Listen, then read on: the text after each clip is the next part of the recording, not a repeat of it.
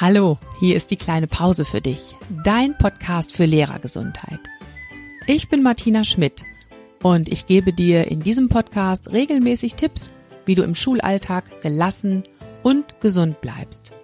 Du bekommst jede Menge Anregungen, wie du Stress abbauen und neue Energie tanken kannst, damit du dich so richtig wohlfühlst in deiner Haut und das nicht nur in den Ferien. Also, los geht's. Lehn dich zurück und genieß die kleine Pause.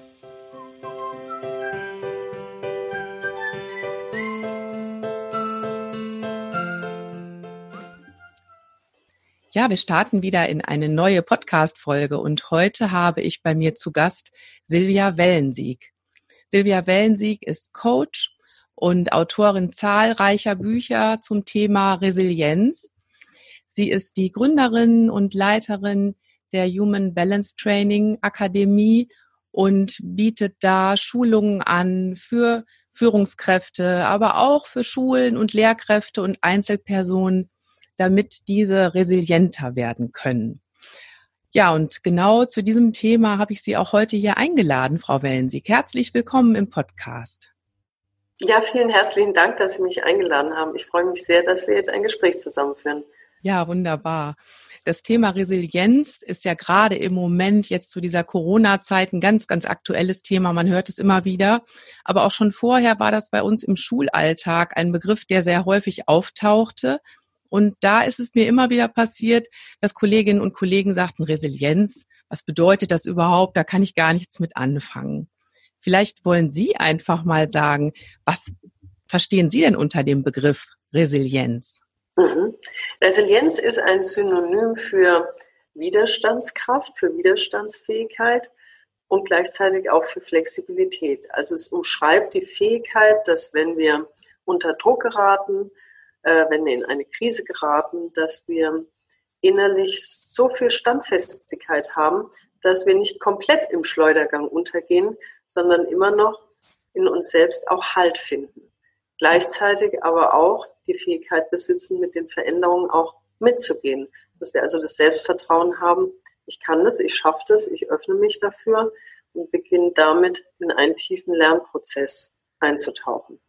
Für mich mhm. persönlich heißt es, das Leben zu meistern, so wie es sich zeigt, jeden Moment neu. Mhm. Das ist eine sehr, sehr große Herausforderung für uns Lehrkräfte im Schulalltag ohnehin immer schon. Also da sind wir ja wirklich vielen Turbulenzen jeden Tag ausgesetzt. Und jetzt gerade ist noch mal eine Zeit, glaube ich, und glauben Sie auch, wo wir das ganz besonders merken, wie resilient wir sind. Äh, Sie sagen, die Zeit im Moment, die aktuelle Situation ist wie ein Resilienzcheck. Was meinen Sie denn damit? Ja, im, im Grunde genommen in dem Moment, wo etwas verrutscht in meinem normalen Geschehen, an das ich mich schon gewöhnt habe.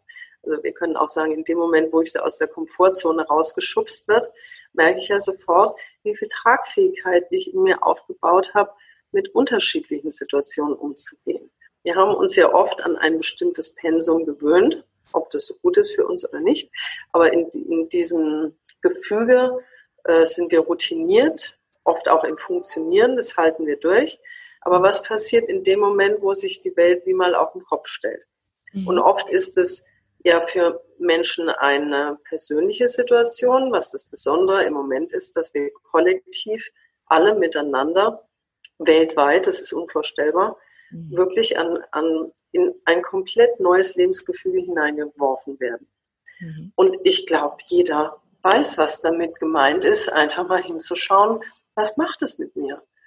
Wie viel Ängste löst es in mir aus? Wie unsicher werde ich? Oder wie viel Lebensvertrauen habe ich auch, mhm. dass ich auch zurückgreifen kann auf viele krisenhaften Momente in, meinem, in meiner eigenen Biografie, wo ich gemerkt habe, das ist schon mal passiert. Und ich habe auch gelernt, wirklich erstmal dem Leben mich anzuvertrauen mhm. und auch ruhig zu bleiben und erstmal zu sondieren, was passiert da Mhm. Und welche Ressourcen besitze ich, damit gut umzugehen.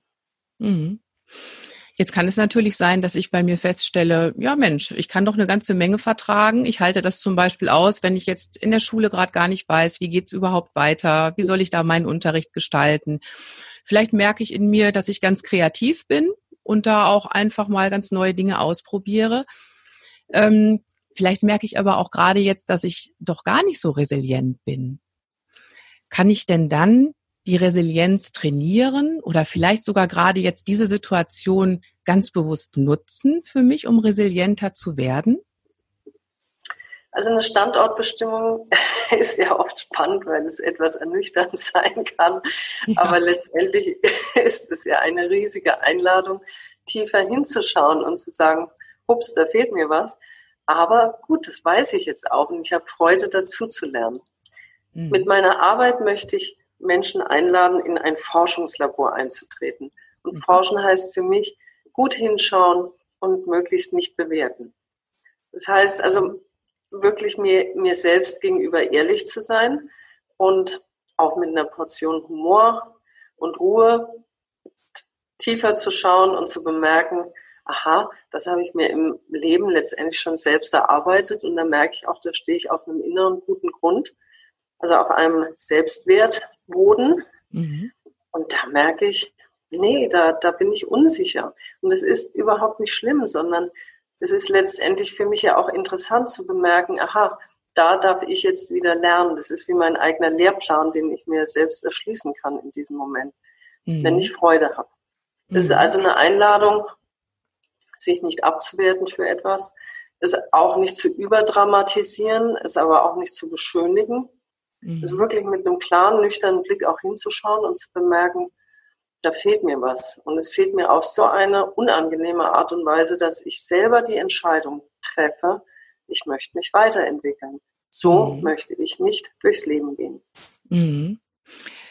Da sind jetzt gerade bei mir so zwei Dinge hängen geblieben. Also einmal dieser Begriff Forschungslabor, ähm, was natürlich ganz viel damit zu tun hat, ich habe jetzt auch Zeit, mich mit mir selber auseinanderzusetzen, dadurch, dass jetzt wirklich die Pausentaste gedrückt ist und alles irgendwie verlangsamt ist. Und Sie haben auch gesagt, ja, möglichst erstmal nicht bewerten. Ähm, beziehe ich jetzt so darauf, dass ich mich selber nicht unbedingt abwerte für das, was ich leisten kann oder eben auch nicht. Ähm, ich möchte aber auch mal noch eine andere Perspektive aufmachen, nämlich diese Perspektive der Ohnmacht, die ich jetzt vielleicht auch erlebe. Also ähm, ich denke jetzt ganz konkret zum Beispiel daran, gestern noch mit einer Kollegin gesprochen, die jetzt ein viertes Schuljahr abgibt vor den Sommerferien und nach den Sommerferien ein erstes Schuljahr übernehmen wird. Und die fühlt sich jetzt dieser Situation ganz extrem ausgeliefert, weil sie sagt, also alles, was ich sonst machen würde mit dem vierten Schuljahr, eine Abschlussfeier feiern, mit denen noch bestimmte Dinge erarbeiten in der Schule, aber vor allem auch so diese Gemeinschaft am Ende dann zusammen aufzulösen, das fällt alles weg. Und wie geht das denn dann los mit meinen neuen Erstklässlern? wie kommen die überhaupt an in der Schule? Ich kann keinen Elternabend machen im Moment, um die Eltern einzustimmen. Sie fühlt sich also wirklich völlig ohnmächtig dieser ganzen Situation ausgeliefert. Was mache ich da mit meinem Forschungslabor? Mhm. Ja, Ohnmacht ist natürlich eine Situation, die für uns extrem irritierend ist mhm. und die uns Sicherheit wegnimmt. Und letztendlich ist es nicht so einfach in diesem Moment, wo wir oft ja auch mit sehr viel Angst und Stress überflutet werden, ruhig zu bleiben. Mhm. Und trotzdem macht es absolut Sinn, wie einen Schritt zurückzutreten und sich die Dinge wie von außen anzuschauen, um, um diesen heftigen Emotionen sich auch immer wieder etwas zu entwinden. Ich kann mhm. das mit mir selber machen im besten Fall und natürlich auch mit Gesprächspartnern, die mir die Möglichkeit geben, letztendlich auch andere Perspektiven dazu einzunehmen. Mhm. Ich habe über die Jahre festgestellt, dass wir Resilienz natürlich sehr gezielt auch trainieren können und habe Resilienzparcours aufgebaut. Das mhm. ist wie ein Zirkeltraining, was wir aus dem Sport kennen. Mhm. Und es ist wie Zirkeltraining für die Seele. Und der erste Schritt in diesem Parcours, der ist essentiell wichtig, dass ich auf meine eigene Energie achte, auf meine eigene innere Kraft und wirklich Verantwortung dafür übernehme, auch wenn es mir schlecht geht und auch wenn ich das Gefühl habe, ich werde gerade überfordert, dass ich zunächst auch mich selber achte und schaue, wie viel Kraft steht mir überhaupt zur Verfügung, auch körperlich. Mhm. Weil letztendlich der Körper ist der Träger meiner Psyche und wenn ich meinem Körper viel Gutes zuführe, dann kann sich meine Psyche auch beruhigen. Das heißt, dass ich gerade in Stresszeiten besonders darauf achte, dass ich gut für mich sorge, dass ich das esse, was mir bekommt, dass ich gut trinke, dass ich Pausen mache, dass ich möglichst gut schlafe, auch wenn ich unruhig bin, dass ich vielleicht Körperübungen mache, mit denen ich mich auch immer wieder aus dem Gedankenkarussell befreien kann, dass ich spazieren gehe, an die frische Luft, meditiere vielleicht.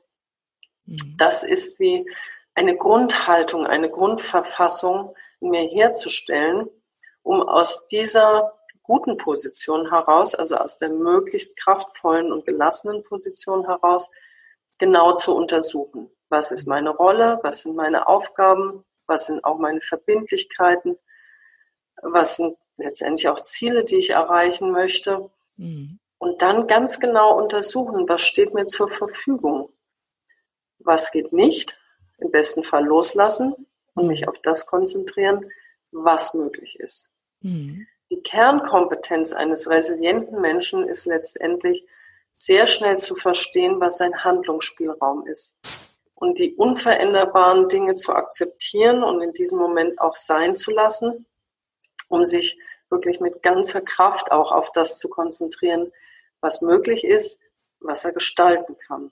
Mhm. Das heißt, aus dem, was da ist und wenn es wenig ist, möglichst viel zu machen. Mhm.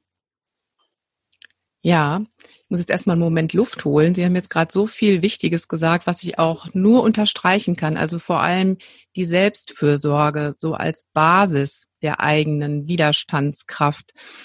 Das ist ja auch das, worum es in diesem Podcast immer wieder geht. Deswegen heißt der ja auch die kleine Pause, weil es um die kleinen Dinge geht, die ich für mich tun kann. Jeden Tag statt immer zu sagen, ich warte auf den großen Urlaub, in dem ich mir dann mal was gönne. Die großen Ferien sind es bei uns Lehrkräften oder wann ist wieder Wochenende. Ne? Bis dahin hangel ich mich noch. Nee, ich muss ja im Alltag gucken, dass ich erstmal gut für mich sorge, um dann auch anderen was von meiner Energie abgeben zu können. Das finde ich ganz wichtig auch gerade jetzt in dieser Situation nochmal zu überprüfen, wie sind denn eigentlich die Ansprüche, die ich immer an mich habe. Ne? Wenn ich nochmal an meine Kollegin denke, muss das denn wirklich auch alles immer in der Form stattfinden? Kann ich da meine Ansprüche daran auch etwas runterfahren, eventuell? Und auch wirklich die eigenen Grenzen zu erkennen, es ist jetzt nicht machbar, vielleicht gibt es einen kreativen Handlungsspielraum für mich und ich kann mal was anderes ausprobieren. Ähm, Jetzt haben Sie gerade noch diese, ähm, diese Parcours, Par Parcourse, wie, soll, wie heißt denn die Mehrzahl, weiß ich gar nicht, angesprochen, die Sie entwickelt haben. Ich habe jetzt auf Ihrer Homepage gesehen, dass das auch Online-Trainings sind. Das finde ich ja gerade für diese Zeit jetzt sehr spannend. Mhm. Mhm. Ja, ich habe vor drei Jahren entschieden, dass ich alle meine Seminare, meine Präsenzseminare auch in Videos umsetze, in Lernvideos. Mhm. Und ich habe mir dazu sehr viel Zeit genommen und die sind analog zu unseren Präsenzseminaren aufgebaut. Und ein Parcours geht über zehn oder zwölf Schritte und nimmt jemanden, glaube ich, sehr aufmerksam und sehr anschlussfähig richtig wie an die Hand, dass er auch für sich selber lernen kann. Oder mhm. natürlich auch in Gruppe, wenn er das mit Gruppe anschauen möchte. Und ähm, die ersten Schritte in diesem Parcours sind, wie gesagt, Fürsorge für sich selbst, das mhm. Energiefass, dann eine Rollenklärung, ja, was steht an und was kann ich im Moment vor allen Dingen auch überhaupt leisten. Das dritte Thema ist gleich Umgang mit Grenzen, mhm. Grenzen setzen, Grenzen achten und Grenzen öffnen. Das vierte Thema, der innere Antreiber. Also mein mhm. Verständnis für Muster und Prägungen da möchte ich gerne nochmal auf Ihr Beispiel eingehen, weil ich das für essentiell wichtig halte. Mhm. Ich glaube, dass wir, wenn wir uns selbst beobachten im Forschungslabor, dass wir sehen, dass ganz viele Ansprüche auch von uns selbst kommen. Also da gibt es natürlich viele Zielvorgaben von außen, aber wir machen innerlich die Tür dafür auf, indem wir letztendlich uns immer wieder sehr unter Druck setzen. Mhm. Und das ist eine sehr subtile Geschichte und die gilt es sehr, sehr genau zu erforschen und mir tagtäglich ganz genau auf die Finger zu schauen, wo gehe ich zu weit mit mir selber mhm. und wo beschränke ich mir dadurch vielleicht auch Spielräume, die ich besitze. Mhm. Ich habe schon oft mit Menschen zusammengearbeitet, die gerade Verantwortung für andere haben und äh, es so gut meinen und mit ganzem Herzen immer dabei sind und mit vollem Engagement und ja sich besonders auch selbstwirksam fühlen, wenn sie liebevoll für andere sein können. Mhm. Nur ist es gleichzeitig auch wie eine Falle. Und auf die müssen wir aufpassen. Mhm. Ich hatte mal eine sehr besondere Situation, da habe ich in einem Waisenhaus gearbeitet, also mit äh, Sozialarbeiterinnen und Sozialarbeitern, die sich mit Kindern beschäftigt haben, auch Jugendlichen. Und es war zu der Zeit vor Weihnachten, wo auch die Flüchtlingswelle gerade ankam.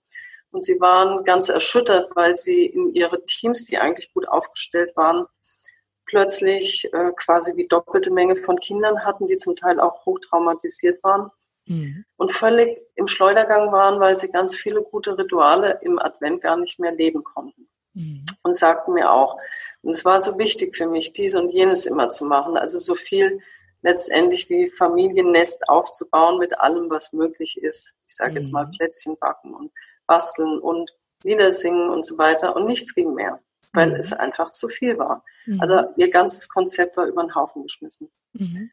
Und äh, wir haben nur darauf geachtet, was ist das Wesentliche. Mhm. Und ich glaube, das ist auch eine ganz wesentliche Kompetenzreduktion aufs Wesentliche. Mhm. Und sich von Konzepten lösen und wirklich schauen, was ist die Lebendigkeit? Was sagt denn jetzt mein Herz auch? Und vor allen Dingen, wenn wir in die Beziehung dann auch reingehen, ins Fühlen und Spüren, was braucht der andere? Mhm. Die Menschen in dem Waisenhaus haben verstanden, dass das Wichtigste der ehrliche Kontakt ist, also diese Öffnung auch füreinander. Und sie haben ganz viele äußere Rituale weggelassen. Ja. haben sich zusammengesetzt und haben über ihre Gefühle gesprochen. Mhm. Über ihre Ängste, über ihre Wünsche, über ihre Sehnsüchte und haben sich immer wieder kleine Momente auch geschenkt, wo ganz große Innigkeit auch da war und Geborgenheit und auch äh, letztendlich kreatives Lernen wollen an diesem Moment. Mhm. Und deswegen wurde es im Nachgang für sie eine extrem kostbare Zeit, weil Programm entfiel, aber dadurch Präsenz im Moment da war. Mhm. Und ich glaube, dass wir diese Zeit im Moment wirklich äh, zulassen dürfen und den Kopf ein wenig zur Seite lassen dürfen und wirklich auf unsere Gefühle achten und auch auf unsere Werte und auf unseren Spürsinn, auf unsere Intuition, uns vertrauen, wir werden schon das Richtige machen mhm. und das Ungewöhnliche zulassen. Mhm. Das, was Sie gerade in Ihrem Beispiel beschrieben haben, das erleben wir ganz ähnlich, gerade in den Grundschulen. Da haben wir ja viel weniger Möglichkeiten, den Kindern jetzt digital irgendwelche Aufgaben zukommen ja. zu lassen. Das ist alles sehr eingeschränkt. Und das hat eigentlich schon sehr, sehr früh in dieser Corona-Zeit angefangen, dass dann Grundschulleitungen ganz mutig gesagt haben, so, wir reduzieren uns jetzt hier auf das Wesentliche. Worauf kommt es denn eigentlich an? Was wollen wir den Kindern denn vermitteln? Ja. Bei uns geht es um Gemeinschaft, die ist sehr wichtig. Wie bekommen wir das hin? Vielleicht über Zoom-Konferenzen oder ähnliches um da noch so ein bisschen Klassengemeinschaft wieder zu beleben. Aber auch, welche Kompetenzen wollen wir fördern bei den Kindern? Sowas wie Hilfsbereitschaft zum Beispiel, Rücksichtnahme. Das kann ich auch alles zu Hause üben mit den Eltern. Ähm, das sind solche Dinge, die auch jetzt auf einmal viel, viel stärker an Gewicht gewinnen. Und viele von uns hoffen auch, dass da jetzt eine Wende angestoßen wird bei den Ansprüchen, die an Schule gestellt werden. Naja, es ist ja eine grundsätzliche Frage, wie möchte ich Kinder und Jugendliche auf eine Welt vorbereiten, die ja völlig ungewiss ist. Richtig. Und natürlich sind wir da mittendrin im Thema Resilienz, ist völlig gleich, wie wir es nennen. Mhm. Ich sehe mich äh, als Bewusstseinstrainerin. Ich möchte Menschen Mut machen, dass sie sich mit sich selbst beschäftigen mhm. und dass sie Selbstbewusstsein in sich aufbauen, weil das ist die stärkste Kraft, die wir besitzen dass ich mir selbst etwas zutraue, dass ich reflektieren kann und dass ich aus mir selbst heraus Handlungsspielräume sehe. Jetzt passiert etwas, was die Kinder und die Jugendlichen in ihrem Leben vielleicht sehr, sehr oft noch erfahren werden und vermutlich in viel dramatischer Form. Mhm. Weil wir letztendlich mit Corona wahrscheinlich eine Tür aufmachen in eine neue Welt und es ist vielleicht eine leichte, leise Vorahnung von dem, was noch alles auf uns zukommen wird. Mhm. Und wir als Erwachsene haben jetzt ja auch die letztendlich ja große Aufgabe, den Kindern und Jugendlichen auch etwas vorzuleben. Mhm. Wir sind in Führungsverantwortung tatsächlich ein Vorbild, weil wir bildhaft vor den Kindern stehen, mit Haut und Haar, nicht mit dem, was wir sagen, sondern was wir ausstrahlen. Mit dem, was, was wir, wir mit unserem ja. was wir mit unserem Sein, mit unserer Lebenserfahrung ausstrahlen.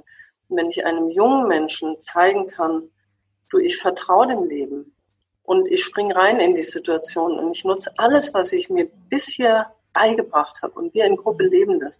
Und es wird eine gute Zeit, es wird eine sinnvolle Zeit. Daran wird er sich sein Lebtag dran erinnern. So sehe ich das auch. Ja, so sehe ich das auch.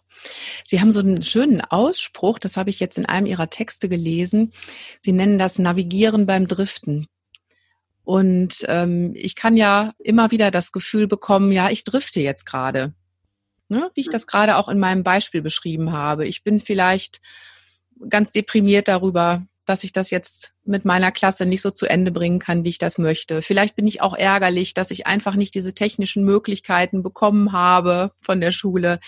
Was auch immer. Also ich merke, ich bin so am Driften und dann möchte ich aber gerne es wieder hinbekommen, dass ich navigiere.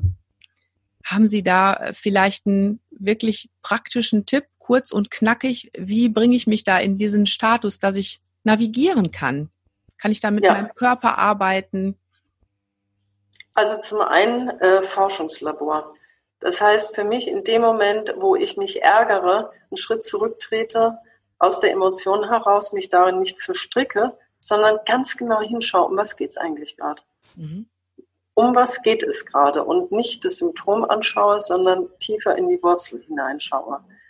Woher kommt mein Ärger und muss das jetzt tatsächlich so laufen, wie ich mir das vorstelle? Oder darf ich an der Stelle auch sagen, nein, ich öffne mich für Neues. Mhm. Oder auch feststellen, da ist ein echtes Versäumnis und da haben wir etwas verschlafen und es mir auch bewusst machen und daraus ja eine Absichtserklärung machen. Aua, das tut gerade weh, aber ich werde daran arbeiten und in einem halben Jahr, in einem Jahr stehen wir an einem anderen Punkt. Mhm. Letztendlich halte ich den Zustand der inneren Gelassenheit für den besten, um Dinge letztendlich zu untersuchen und auch zu meistern oder auch kreativ zu werden. Mhm. Und über die körperliche Ebene können wir unglaublich äh, schnell uns letztendlich aus Spannungszuständen rausholen. Deswegen ist in meiner Arbeit sehr viel Körperarbeit integriert und letztendlich alles, was wir auch aus dem Achtsamkeitstraining kennen, aus Meditation, auch aus der Neurobiologie. Aber das ist etwas, was ich üben darf. Mhm. Deswegen achtsamer Tagesablauf.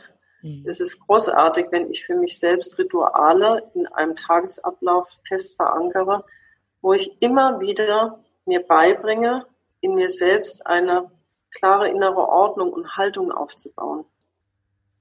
Morgens früher aufstehen, ein paar Körperübungen machen, eigene Meditationsübungen für sich finden, um eine eigene innere Achse aufzubauen, auf die ich Bezug nehmen kann im Laufe des Tages, mhm. wenn es schwierig wird. Mhm. Ja, auch das sind alles hier schon ganz wichtige Themen im Podcast gewesen. Ich bin ganz, ganz froh, dass Sie das nochmal bekräftigen. Ähm, ich hatte gerade Sie ja mal gefragt nach so einer kurzen, knackigen Übung. Also was ich immer mache, ist mein Motto auch hier im Podcast, Schultern runter, lächeln, atmen. Das ist so mein Mantra, was ich mir dann gerade in solchen Situationen auch einfach schon mal sage, um überhaupt wieder bei mir anzukommen. Mhm. Ähm, und Sie bestätigen ja gerade auch, ich kann ganz, ganz viel mit dem Körper machen, um mich dann einfach wieder in diesen Status zu bringen, dass ich mich navigieren kann und nicht einfach nur drifte und da haltlos verloren bin in solchen Situationen. Ja, hm. ich habe auch eine Eselsbrücke, die heißt Hase. Aha. Gut merken, sich eine Mohrrübe auf den Tisch legen, immer wieder dran denken. Ist ein Akronym für äh, Haltung, Atmung, Spannung und Erdung. Ach, wie schön weil letztendlich ja alles schnell zusammenwirkt. Ja, in dem Moment, wo ich unter Stress gerate, atme ich flacher, ziehe vielleicht die Schultern hoch oder spanne die Bauchdecke an. Und deswegen ist es natürlich eine super Sache, wenn ich so einen Trick quasi dabei habe und mich ganz schnell wieder dran erinnern kann. Kurz mhm. aufrichten, tief atmen, meine Muskeln entspannen, äh, in eine gute Haltung finden. Und die Erdung ist so wichtig, weil in dem Moment, wo ich emotional bin, trägt es mich hinfort, mhm und ich stehe nicht mehr auf dem Boden der Tatsachen. Genau.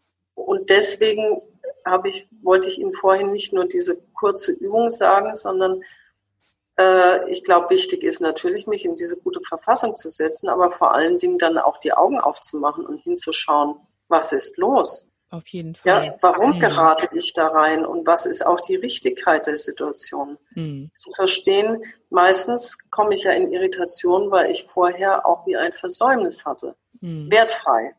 Mhm. Aber mir selber da auch auf die Finger zu schauen und zu sagen, ich möchte an mir arbeiten mhm. und ich möchte weiterkommen und ich möchte auch nicht nur für mich, sondern natürlich auch mit meinem Kollegium oder mit meiner Klasse weiterkommen. Mhm. Ja. Ja, ich denke auch da, also bevor ich jetzt sowas wie die Hase-Formel, nenne ich es mal, ja. oder Schultern runter, lächeln, atmen, bevor ich sowas dann wirklich integriere, muss ich mir natürlich erstmal bewusst machen, was ist hier überhaupt los mit mir. Ich denke, losgelöst, einfach nur so ein Spruch aufzusagen, bringt mich dann auch nicht weiter. Da sind wir uns, glaube ich, einig. Ja. Aber schön, Sie haben Ihre Haseformel, ich habe Schultern runter, lächeln, atmen. und vielleicht wollen sich ja die Zuhörerinnen und Zuhörer eine dieser Formeln einfach abgucken oder ihre eigene entwickeln.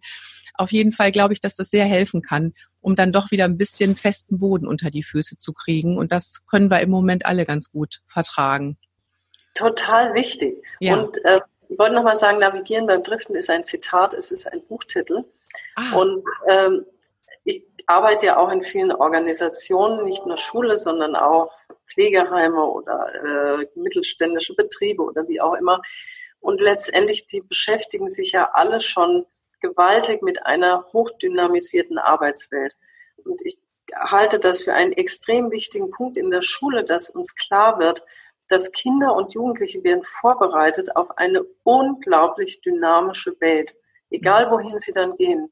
Und das Wichtigste, was wir Kindern und Jugendlichen mitgeben können, ist, dass sie für sich selber verstehen, wo sie in sich selbst einen tiefen Anker setzen können, um selbst in eine Fürsorge zu kommen, um selbst in eigene Gelassenheit zu finden, um ihren Stress runterzufahren, um ihre eigenen Werte aufzubauen, dass sie Kraft haben, diese Werte auch zu leben dass sie Positionen beziehen können, auch die Kraft haben, Zivilcourage aufzubauen. Das steht sicher so nicht im Lehrplan drin, aber das ist was urtief Menschliches, mhm. was wir in uns selbst extrahieren sollen und müssen jeden Tag, um es auch wirklich authentisch weitergeben zu können. Die gute Nachricht ist, es steht tatsächlich im Lehrplan, wenn man den mal genau liest. Man sollte es kaum für möglich halten. Und wir sind ja mit dem Schulfach Glück da jetzt auf einem ganz guten Weg. Ja. Also wenn sich das wirklich etabliert, dann schicken wir ganz, ganz viele Schülerinnen und Schüler auf den Weg der Achtsamkeit und wirklich gut auf sich selbst zu achten. Das finde ich ganz wunderbar. Ja, Frau Wellensieg, ich danke Ihnen für dieses wunderbare Gespräch. Hab zum Abschluss noch zwei Fragen an Sie und ich bin ganz gespannt auf Ihre Antworten. Erstmal möchte ich gern von Ihnen wissen, was tun Sie denn, wenn Sie sich eine kleine Pause gönnen? Eine kleine Pause heißt unterbrechen von dem, was ich gerade mache. Ich bin ein Bewegungsmensch, deswegen stehe ich meistens auf, wenn ich sitze, dehne und strecke mich, schaue, dass ich tief atme. Im besten Fall kann ich das Fenster aufmachen oder rausgehen mhm. und tief durchatmen. Und ich verankere mich in mir selbst. Und das heißt, dass ich mich spüre in meiner Lebensdankbarkeit, in meiner Lebensfreude, in dem Gefühl, dass mein Leben ein großes Geschenk ist und dass ich jeden Moment so wach und so präsent wie nur möglich erfahren möchte. Schön. Die zweite Frage an Sie. Wenn Sie zaubern könnten und Sie könnten jetzt über Nacht dafür sorgen, dass vor jeder Schule in Deutschland eine Tafel aufgestellt wird, und auf diese Tafel dürfen Sie ein Motto schreiben, einen Spruch. Und alle Schülerinnen und Schüler, alle Lehrkräfte sehen den jeden Tag, wenn Sie da ein- und ausgehen. Was würden Sie auf diese Tafel schreiben? Sie, haben mir, Sie haben mir diese Frage ja zugeschickt, Gott sei Dank, weil ich ja. konnte etwas darüber. Mhm. Das Spannende ist ja, die Tafel liest ja nicht nur ein Schüler, sondern auch ein Lehrer, der hineingeht. Auf jeden Fall. Und Eltern. Ähm, auch Eltern, also jeder. Mhm. Und ich glaube, das Schöne ist, dass wir lernen dürfen. Und deswegen würde ich auf alle Fälle als ersten Satz hinschreiben, nutze jeden Moment zum Lernen. Mhm. Und das Zweite wäre für mich, entspann dich dabei. Schön. Entspann dich dabei. Und das dritte ist für mich ein, ein lebensführender Satz geworden, ich arbeite an mir selbst und nicht am anderen. Mhm. Das heißt, dass wir, wenn wir in Sozialverbänden unterwegs sind, reiben wir uns sehr oft aneinander und projizieren nach außen. Wir haben immer das Gefühl, der andere muss mir etwas bringen oder er muss es richtig machen und dann kann ich. Also immer so eine Reihenfolge. Erst soll der andere und dann mache ich. Ja. Und äh, die Reihenfolge habe ich komplett für mich umgedreht. Habe festgestellt, ich agiere aus mir heraus. Ich arbeite an mir selbst. Der andere ist mir ein Spiegel. Mhm. Und äh, da dreht sich das Verhältnis der Gemeinsamkeit total um dadurch. Ja, wunderbar. Drei Sätze auf unseren Tafeln. Ich danke Ihnen, Frau Wellensieg, dass Sie sich die Zeit heute genommen haben. Sehr gerne. Es war ein wunderschönes Gespräch. Ich wünsche jetzt uns allen und vor allen Dingen natürlich auch Ihren Kollegen ähm, alles, alles Gute. Ich habe einen unglaublichen Respekt vor dem Beruf des Lehrers, der Lehrerin und ich hoffe wirklich, dass wir so viel wie möglich gewinnen und Sinnvolles daraus ziehen und dass all die Schwierigkeiten, die uns jetzt ja auch ganz schön beuteln, dass sie uns aber extrem wachrufen und uns so klar machen, was für uns wichtig ist und dass wir uns daran ausrichten und weiter wachsen. Das hoffe ich auch. Vielen Dank. Und Dankeschön. tschüss.